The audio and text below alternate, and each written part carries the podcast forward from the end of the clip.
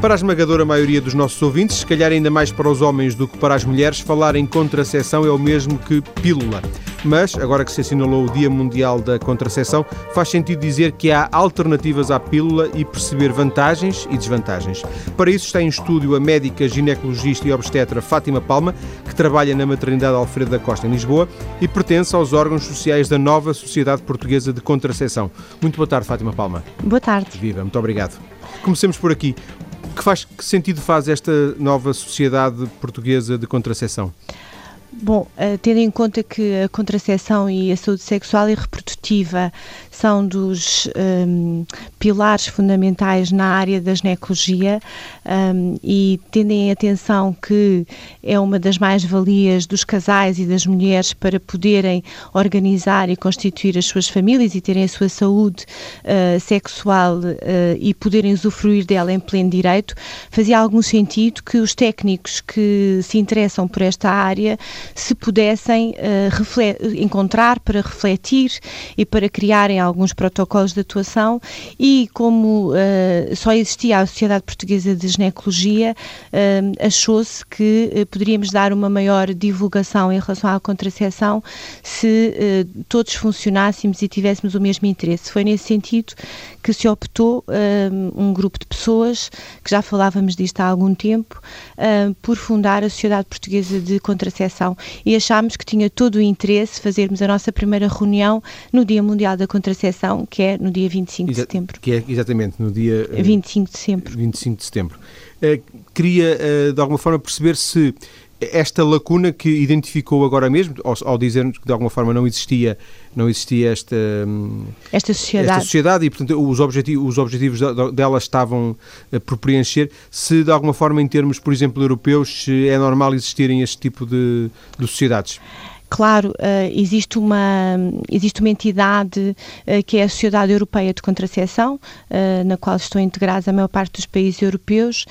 nós éramos dos poucos países que ainda não tinham uma, uma sociedade de contracepção. De qualquer forma, apesar de não existir a sociedade perfeitamente organizada, existem sempre pessoas, sempre existiram interessadas pelo planeamento familiar. E nós temos em Portugal a Associação para o Planeamento da Família, que tem representado desde sempre sempre, uh, junto, principalmente junto da população, um, eh, e tem lutado pelo planeamento familiar e, e, pelo direito à escolha das mulheres, não é? E, e, e daí, uh, digamos que não estávamos completamente desprovidos de técnicos um, que se interessassem por este assunto. De qualquer forma, faz mais sentido, mesmo em termos de sociedade, de sociedade Europeia de Contracepção, podermos usufruir, uma vez que vamos ficar integrados nela, um, de mais divulgação junto junto também dos técnicos, principalmente junto dos médicos, uh, e, e, permitir que, que, que, a maior parte das pessoas tenham, digamos assim, mais divulgação,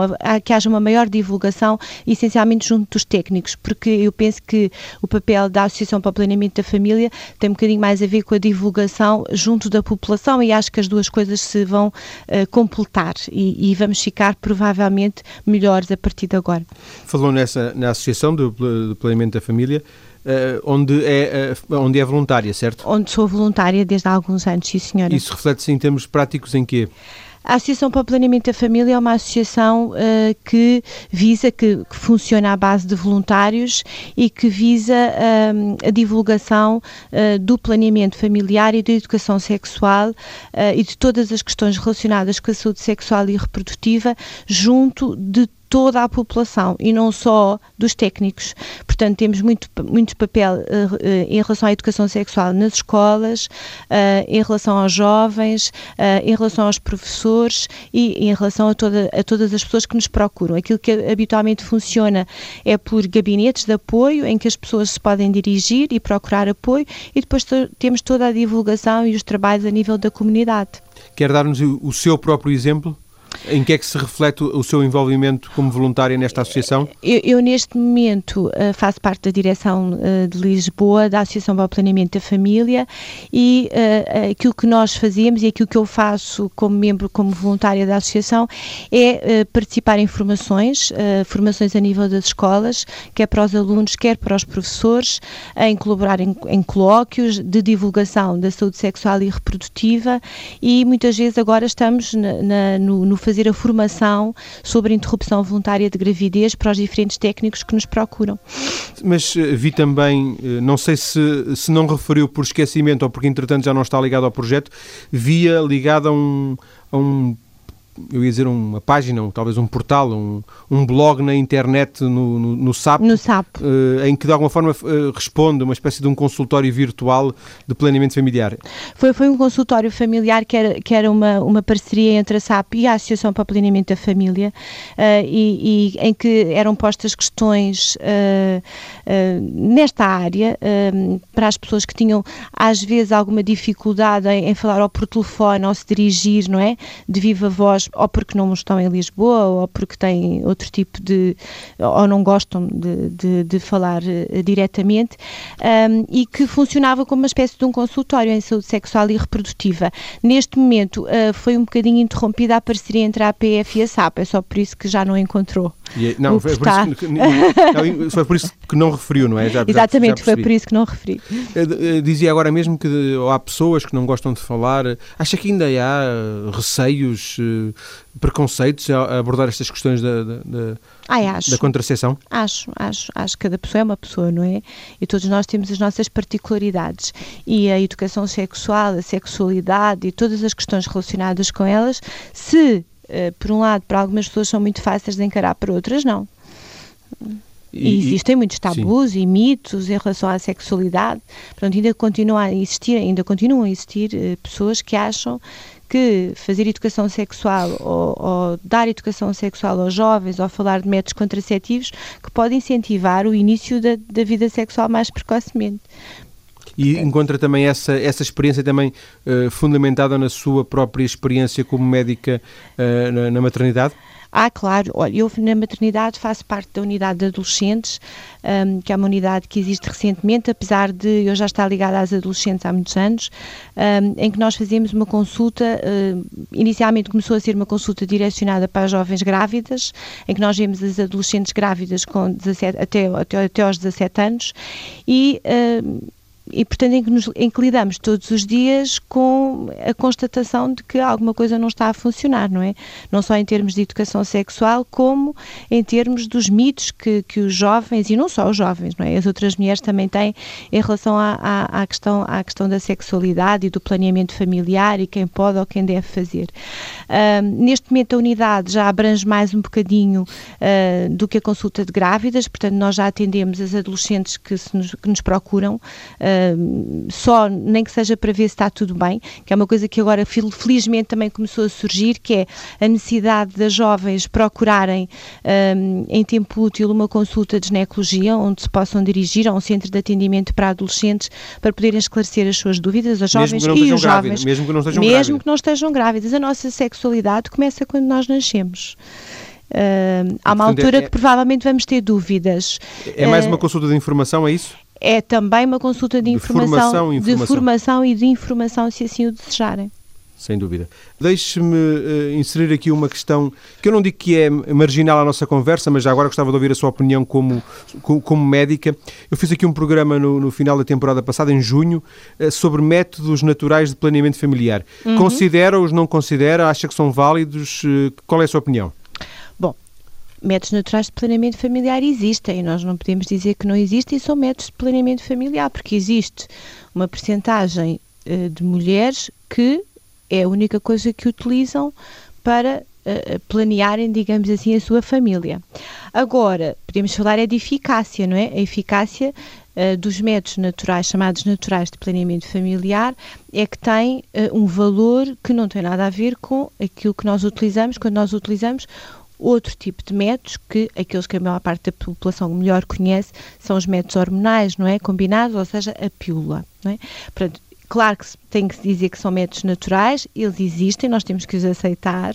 Um, a sua eficácia é que é mais reduzida e, claro, que depende da utilização e da mulher que os utiliza, porque uh, uma, uma mulher que esteja muito habituada, que conheça muito bem o seu ciclo uh, e que esteja muito informada uh, e tenha uma grande capacidade de entendimento do seu corpo, pode utilizar alguns destes métodos até com alguma eficácia, desde que tudo corra dentro da normalidade.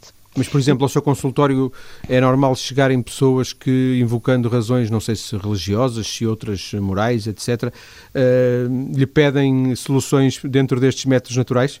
Não é muito frequente, é, mas tem, é tem algumas utentes que, que não utilizam métodos hormonais porque por questões diversas. Basicamente religiosas, porventura? Basicamente religiosas.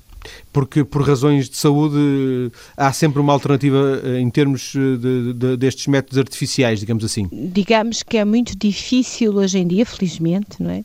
Uh, a contracepção, tal como tudo tem-se vindo a desenvolver nos últimos anos, é muito difícil encontrarmos uma razão médica para a não utilização de nenhum dos restantes métodos contraceptivos e que só sobrem os métodos naturais, até porque, no final de contas, se houver uma contraindicação para todos os métodos e que haja desejo de não haver uma gravidez, uh, uma gravidez futura, uh, podemos sempre pensar na ligação de trompas ou na vasectomia por parte dos homens. Nesta primeira parte estamos a falar basicamente de, de informação. Uhum. Um, acha que isto, eh, de alguma forma, isto é, eh, peço desculpa, é pelo, pelo, pelo, pelo, primarismo, esta questão da informação, da falta de informação, da necessidade de informação, é, é, algo que está a mudar face àquilo que acontecia, por exemplo, há 20 anos? Por exemplo, os rapazes saberem também destas questões de, de, de eh, da, da contracepção, que, exatamente, contracepção. Que, que, antigamente era coisa só para mulheres? eu acho que nunca foi coisa só para, para mulheres. Eu acho que era mais, se calhar era mais fácil e era culturalmente mais aceito que os homens deixassem isso a cargo das mulheres. Um, e, e, claro que as coisas têm mudado muito nos últimos anos. E eu não sei se hoje em dia se pode falar assim tão facilmente que as pessoas tenham falta de informação. Uh, porque existe, eu acho que existe muita informação. Nem sempre será mais correta, mas existe. Existe muita informação a nível dos meios de comunicação social, existe informação nas escolas, um, existe informação na net uh, e, e, nas revistas. Agora, aquilo que nós podemos dizer é que sobrevém uh, o facto de que algumas pessoas não sabem como processar essa informação ou muitas vezes acham que aquilo é um assunto que não lhes diz muito respeito porque não têm a, a verdadeira noção da sua capacidade de reprodução. E isso é que uh, é uma coisa com a qual, é um fator com o qual é, é muito difícil a teoria na prática, lidar. Ora bem, exatamente. Porque há, há, as pessoas pensam sempre que provavelmente aquilo tem muito pouco a ver com elas. Ou não e, conseguem descodificar. E não conseguem descodificar. E, portanto, é difícil ultrapassar este fator. Aí entra o médico, entra o técnico. Aqui entra o técnico, que muitas vezes também não é suficientemente eficaz para facilitar essa, essa, essa acessibilidade à informação. Claro que da nossa parte e da parte dos técnicos que fazem aconselhamento em saúde sexual e reprodutiva, porque eu acho que se deve fazer é aconselhamento e não consultas de planeamento familiar, nós temos é que descodificar essa informação não é? E, e, explicar as dúvidas que os diferentes que os casais têm acerca dos diferentes métodos e os mitos que eventualmente eles possam ter relacionado com cada um deles, mas nem sempre sempre isso é processado da mesma forma e nem sempre os casais assim o entendem, porque para isso é preciso que os casais recorram a estas consultas, não é? E uma coisa é estar em Lisboa, porventura, e outra é estar eh, na Guarda ou estar uh, Por em exemplo, Beja. É, também é verdade que, que, a acessibilidade deste tipo de centros é diferente, não é? E a formação também uh, uh, das pessoas que trabalham nesta área também pode ser diferente e existir menos pessoas. Isso é uma das coisas que nós também temos que continuar a melhorar, é aumentar o número de técnicos interessados em fazer aconselhamento em saúde sexual e reprodutiva. Muito mais agora que se fala na, na educação sexual nas escolas, não é? Bom, isso é isso, hum, claro que os técnicos que fazem a educação sexual nas escolas têm que também fazer a sua formação, e isso é que seria o correto, não é? A eles próprios terem a sua formação em saúde sexual para poderem também depois formar e fazerem a formação dos diferentes dos jovens a nível das escolas. Isso iria melhorar muito a qualidade de informação. Se bem que eu acho que quem queira ter informação consegue. Uh, e não é preciso ir a um centro específico, não é? Porque hoje em dia, felizmente, existe muita coisa. A APF tem um site uh, na net de fácil acesso, a Direção-Geral de Saúde tem um portal da saúde reprodutiva de muito fácil acesso, com uma linguagem muito fácil que qualquer pessoa pode consultar. Existem linhas de atendimento telefónicas, portanto, é preciso, quem procure, eu acho que encontra. Quem quer procurar informação Exatamente, consegue. consegue. Vamos fechar esta primeira parte com uma questão relacionada também com, com a sua experiência, mas neste caso com a experiência uh, até como estudante de medicina. É, é correto dizer que estas questões da contracepção uh, não evoluíram, não, não têm interessado muito a comunidade científica de investigadores e que o que se sabe hoje é aquilo que sabia basicamente há 20 anos? Não, nós sabemos mais umas coisinhas. não, eu acho que tem. Uh, há áreas da medicina que, tem, que têm evoluído muito, não é? Eu acho que há áreas da medicina que têm evoluído muito. Eu acho que uh, aquilo que tem evoluído na área da saúde sexual e reprodutiva tem sido muito no aparecimento de métodos contraceptivos alternativos uh, por um lado, nos alternativos à utilização da pílula, não é? E uh, algumas moléculas um bocadinho diferentes, portanto, algumas pílulas um bocadinho diferentes. Claro que não tem sido com o mesmo impacto de outras descobertas que têm existido na área da medicina.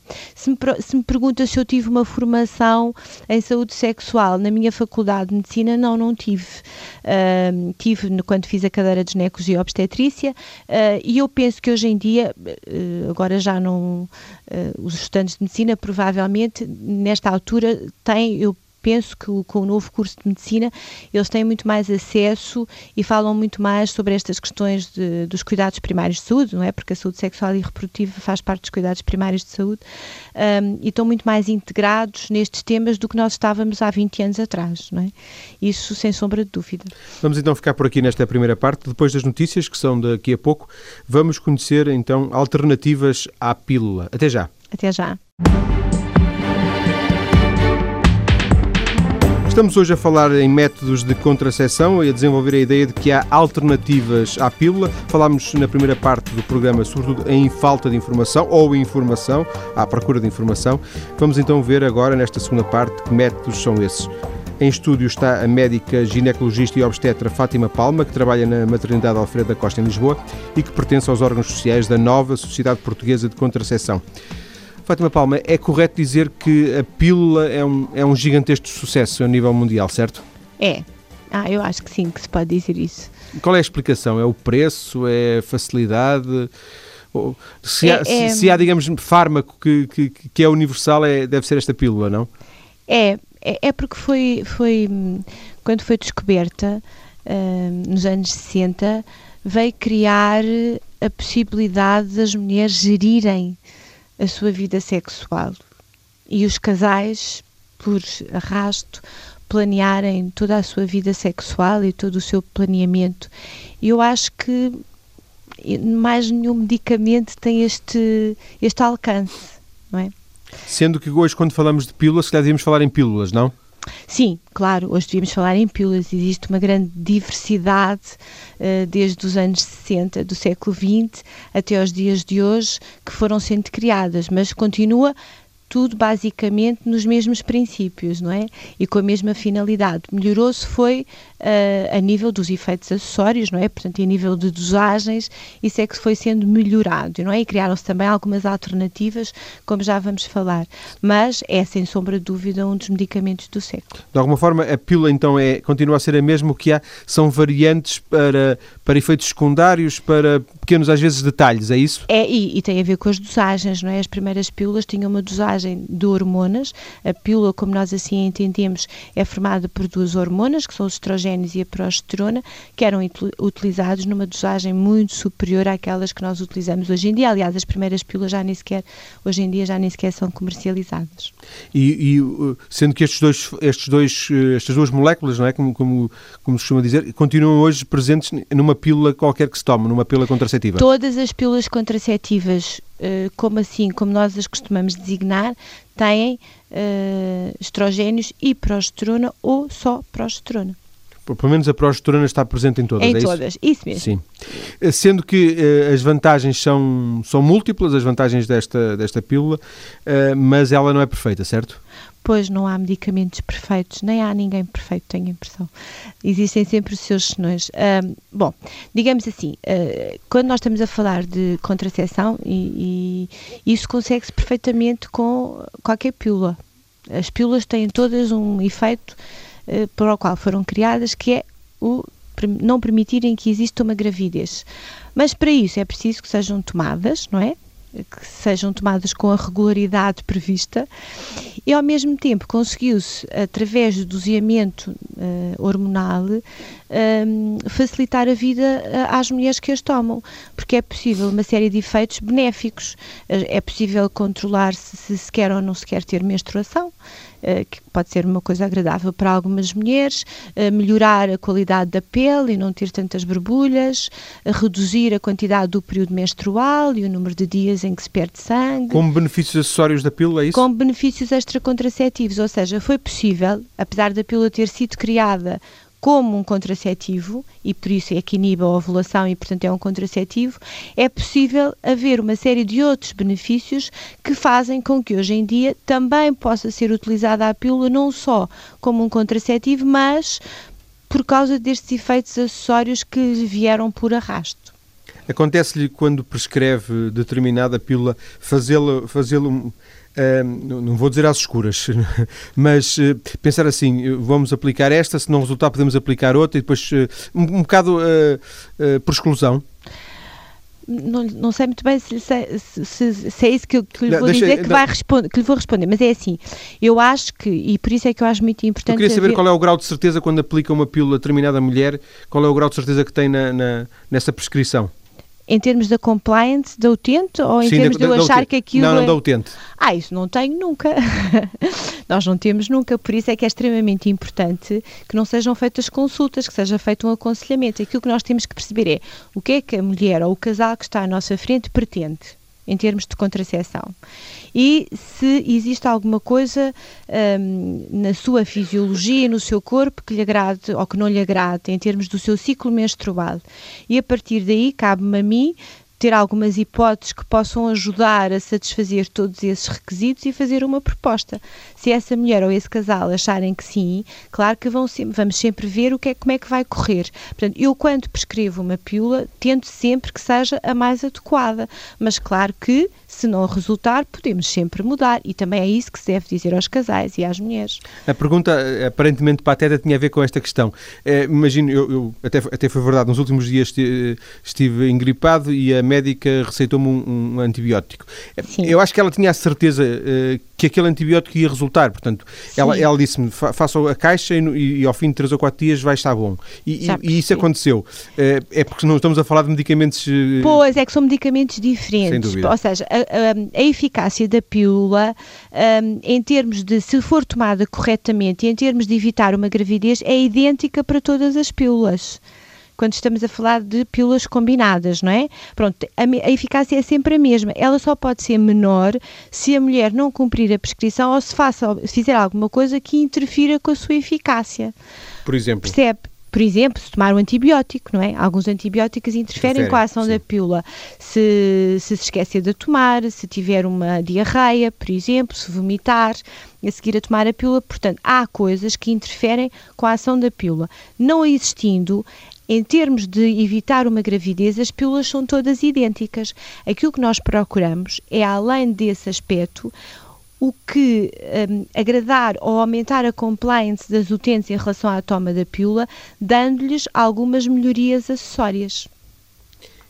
Como, por exemplo, ficarem com uma pele fantástica e sem borbulhas, como, por exemplo, terem uma menstruação sem qualquer tipo de dores, perderem menos sangue, saberem sempre que são menstruadas quarta-feira à tarde, Sim. ou não terem uma menstruação porque vão de férias e dá-lhes imenso jeito, vão para a praia, não lhe apetece ser menstruada, sei lá, coisas assim. Para, fechar, para fecharmos este capítulo da, da, da informação sobre, sobre a pílula, eh, permitem-me esta questão também, também do aparentemente pateta, porque é de, de, quem, de quem não percebe nada sobre o assunto, mas eh, que é, que é exatamente assim. Um, duas mulheres uh, que, a quem prescreve a mesma pílula uh, e que vão cumprir exatamente tudo como está previsto e que vão ter os cuidados e vão tomá-la uh, uh, nos dias certos, podem ter reações adversas, certo? Um, diferente uma da outra. Podem, podem ter reações adversas, podem sim, senhora. Porque depois a pílula interfere com, digamos assim, o nosso, o nosso organismo. Bom, é, isso é um mito que existe muito a nível da população em geral, é que a pílula interfere. Eu acho que as pessoas têm que perceber assim umas coisas e por isso é que é muito importante que, que as mulheres e os homens conheçam os respectivos corpos. A pílula é composta de estrogénios e de progesterona, isto da pílula que nós estamos a falar, e que são as hormonas que os nossos ovários também produzem mensalmente. Aquilo que acontece é que, como nós as, as tomamos diariamente, o nosso cérebro, digamos assim, reconhece que essas hormonas estão em circulação e não vai dizer ao ovário para as produzir. E aquilo que nós vamos ter é uma concentração de hormonas que são as mesmas que o ovário também produz, só que numa, quanti numa quantidade ligeiramente diferente. Agora, claro que depois há algumas, alguns sintomas que podem surgir da toma da pílula um, e que podem ser menos agradáveis. Algumas mulheres podem ficar mais nauseadas, uh, mal dispostas, algumas podem ter algumas dores de cabeça. Um, agora, que nós estamos a introduzir umas hormonas completamente alheias ao nosso organismo e que depois isso vai baralhar todo o nosso sistema, não é bem assim. E eu acho que isso é, uma, é, é algo que é preciso desmistificar. Uh, e, e para, para, as mulheres perceberem sim. que é aquilo que elas também têm. Portanto, não estão a tomar nada de muito transcendente. Estranho, sim. Exatamente. Ainda assim, essa, isso é razão para falarmos em alternativas à pílula? É... Há sempre razão, porque eu acho que quanto maior for o leque de opções, maior também vai ser a compliance das mulheres e vamos ter menos gravidezes não planeadas. Quando diz compliance, está-se a referir aos resultados? Aos ou... resultados, sim. porque é impossível haver, se nós receitarmos a pílula a 100 mulheres, elas não vão todas cumprir a toma, uh, não vão todas por variadíssimos motivos, que não só os efeitos acessórios, algumas vão se esquecer, outras porque acham que naquele dia não, não lhes apetece, tiveram uma festa, outras até porque o, marido, o parceiro viajou e, e acham que não vão engravidar, pronto, por variadíssimos motivos, cerca de 91 ou 92% das mulheres é que vão cumprir aquilo à risca. Nessas a pílula vai ser eficaz. Então nós temos sempre que criar alternativas. Porquê? Porque assim temos mais mulheres a gostarem de fazer contracepção e a, evitar as gravidezes indesejadas. E quando falamos de alternativas falamos de quê?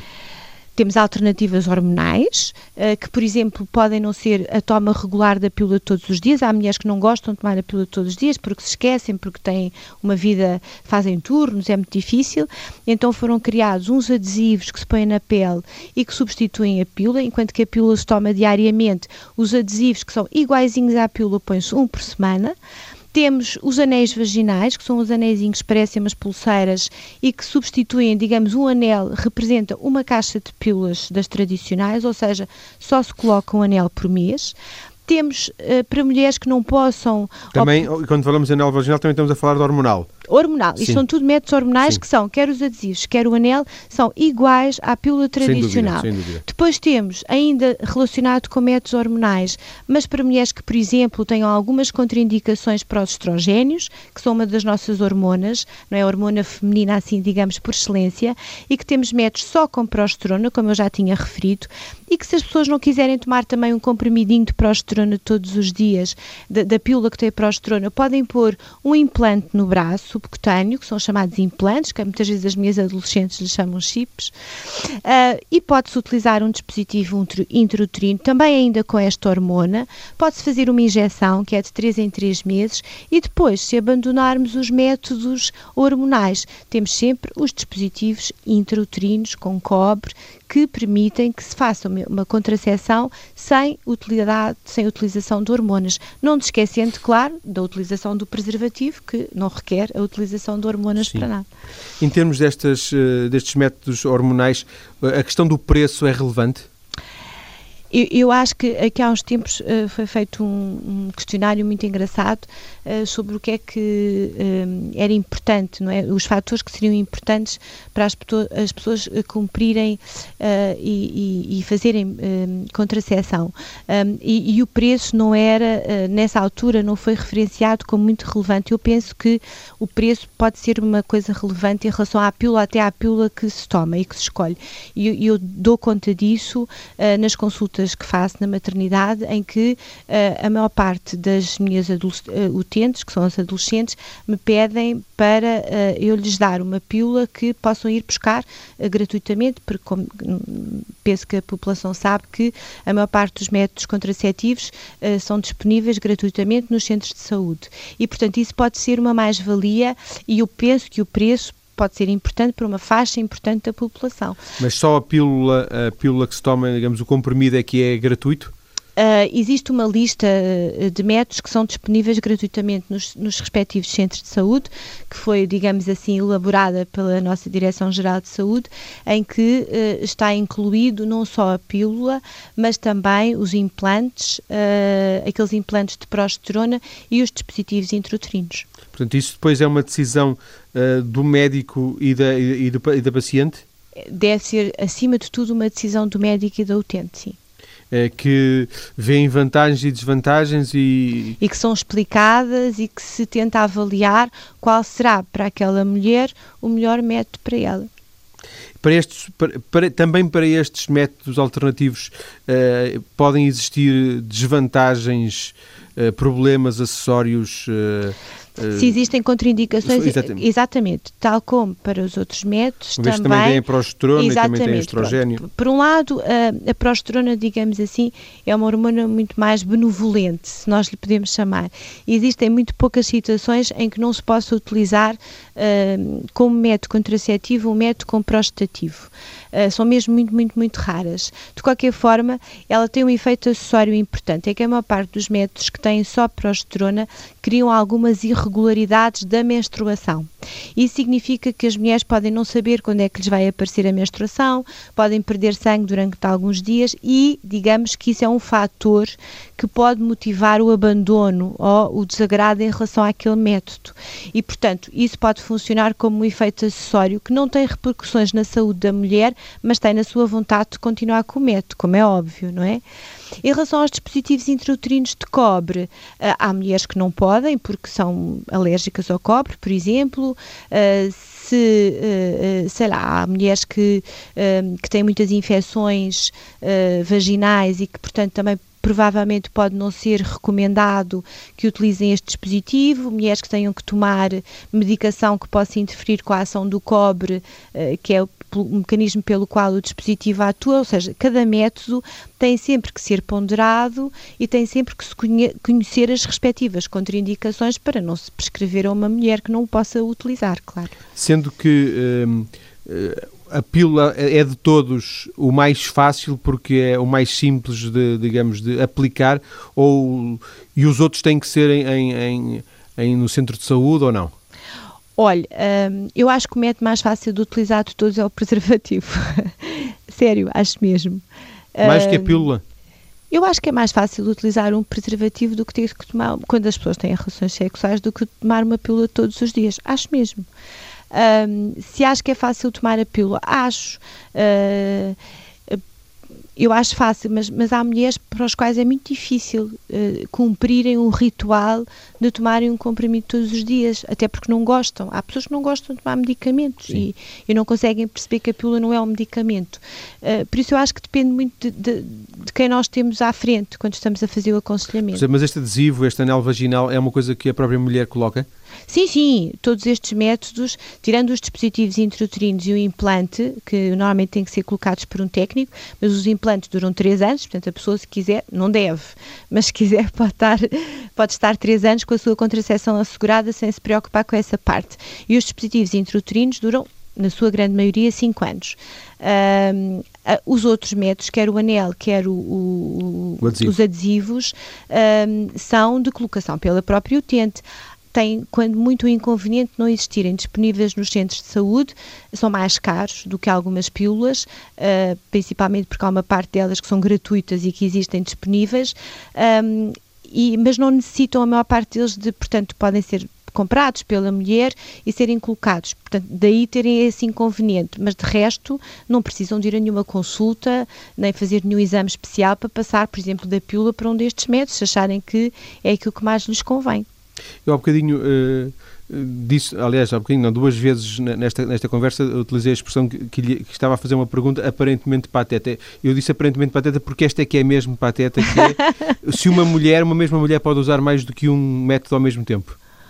Ah, não faz sentido, mas deve, quer dizer, não faz sentido se não estivermos a falar do preservativo, porque o ideal para, para os casais, eh, rapazes ou raparigas, ou homens e mulheres, que não tenham relações estáveis, será utilizar um método que seja extremamente eficaz na prevenção da gravidez, e podemos, por exemplo, nomear a pílula, e utilizar um método que faça a prevenção das infecções de transmissão sexual, que o preservativo, aliás, é o único ou masculino ou feminino, que, uh, eh, um, ehm, que protege contra as infecções. Portanto, nessas condições, podíamos dizer que, por exemplo, uh, para as adolescentes, uh, que normalmente não têm ainda uma relação muito estável, mas hoje em dia pode-se, isto é uma conversa que pode ser transversal a qualquer idade, seria o ideal utilizarem o preservativo e um dos outros métodos, por exemplo, a pílula. Sim. Aquilo que se tem verificado e que é muito engraçado é que, por exemplo, em relação ao uso do preservativo masculino, quando as parceiras, ou seja, as companheiras, utilizam um método de prevenção da gravidez eficaz, como por exemplo a pílula, há uma tendência para os homens não quererem utilizar o preservativo. Porque um já é suficiente. Porque um já é suficiente, portanto, esquecem-se que são métodos complementares que têm efeitos um bocadinho diferentes. Sendo que, quando falamos de, de, preservativo, falamos sobretudo do papel do homem na, questão do preservativo, certo? O papel do homem é extremamente importante, não é? A maior parte, estamos a falar de relações sexuais heterossexuais, não é? E, e, e, e portanto, é importante que os homens percebam que é importante utilizarem o preservativo, independentemente das suas parceiras utilizarem ou não a pílula, porque o risco de uma relação sexual não é só haver uma gravidez. E também não são só os homens que têm as, as, as infecções de transmissão sexual. Podem ter, eles estão-se a proteger a eles próprios, porque as parceiras também podem ter e têm, não é? Infecções de transmissão sexual. E, acho que faz todo o sentido uh, usar o método duplo, como nós lhe chamamos, é, é, a mesma coisa que usar cinto e suspensórios, nós não temos a certeza da eficácia de cada um deles, não é? Ou Mas assim as calças não caem, de certeza. Exatamente, exatamente, é mesmo isso. Agradeço à médica Fátima Palma esta conversa, gravada a 23 de setembro. Na semana passada assinalou-se o Dia Mundial da Contracepção e está a nascer nesta altura, por estes dias, a Sociedade Portuguesa de Contracepção. São pretextos para esta conversa. Os ouvintes encontram, como sempre, mais informação e as respectivas ligações na nossa página página maiscedo.tsf.pt. Muito obrigado e boa tarde. Muito obrigada, foi um prazer.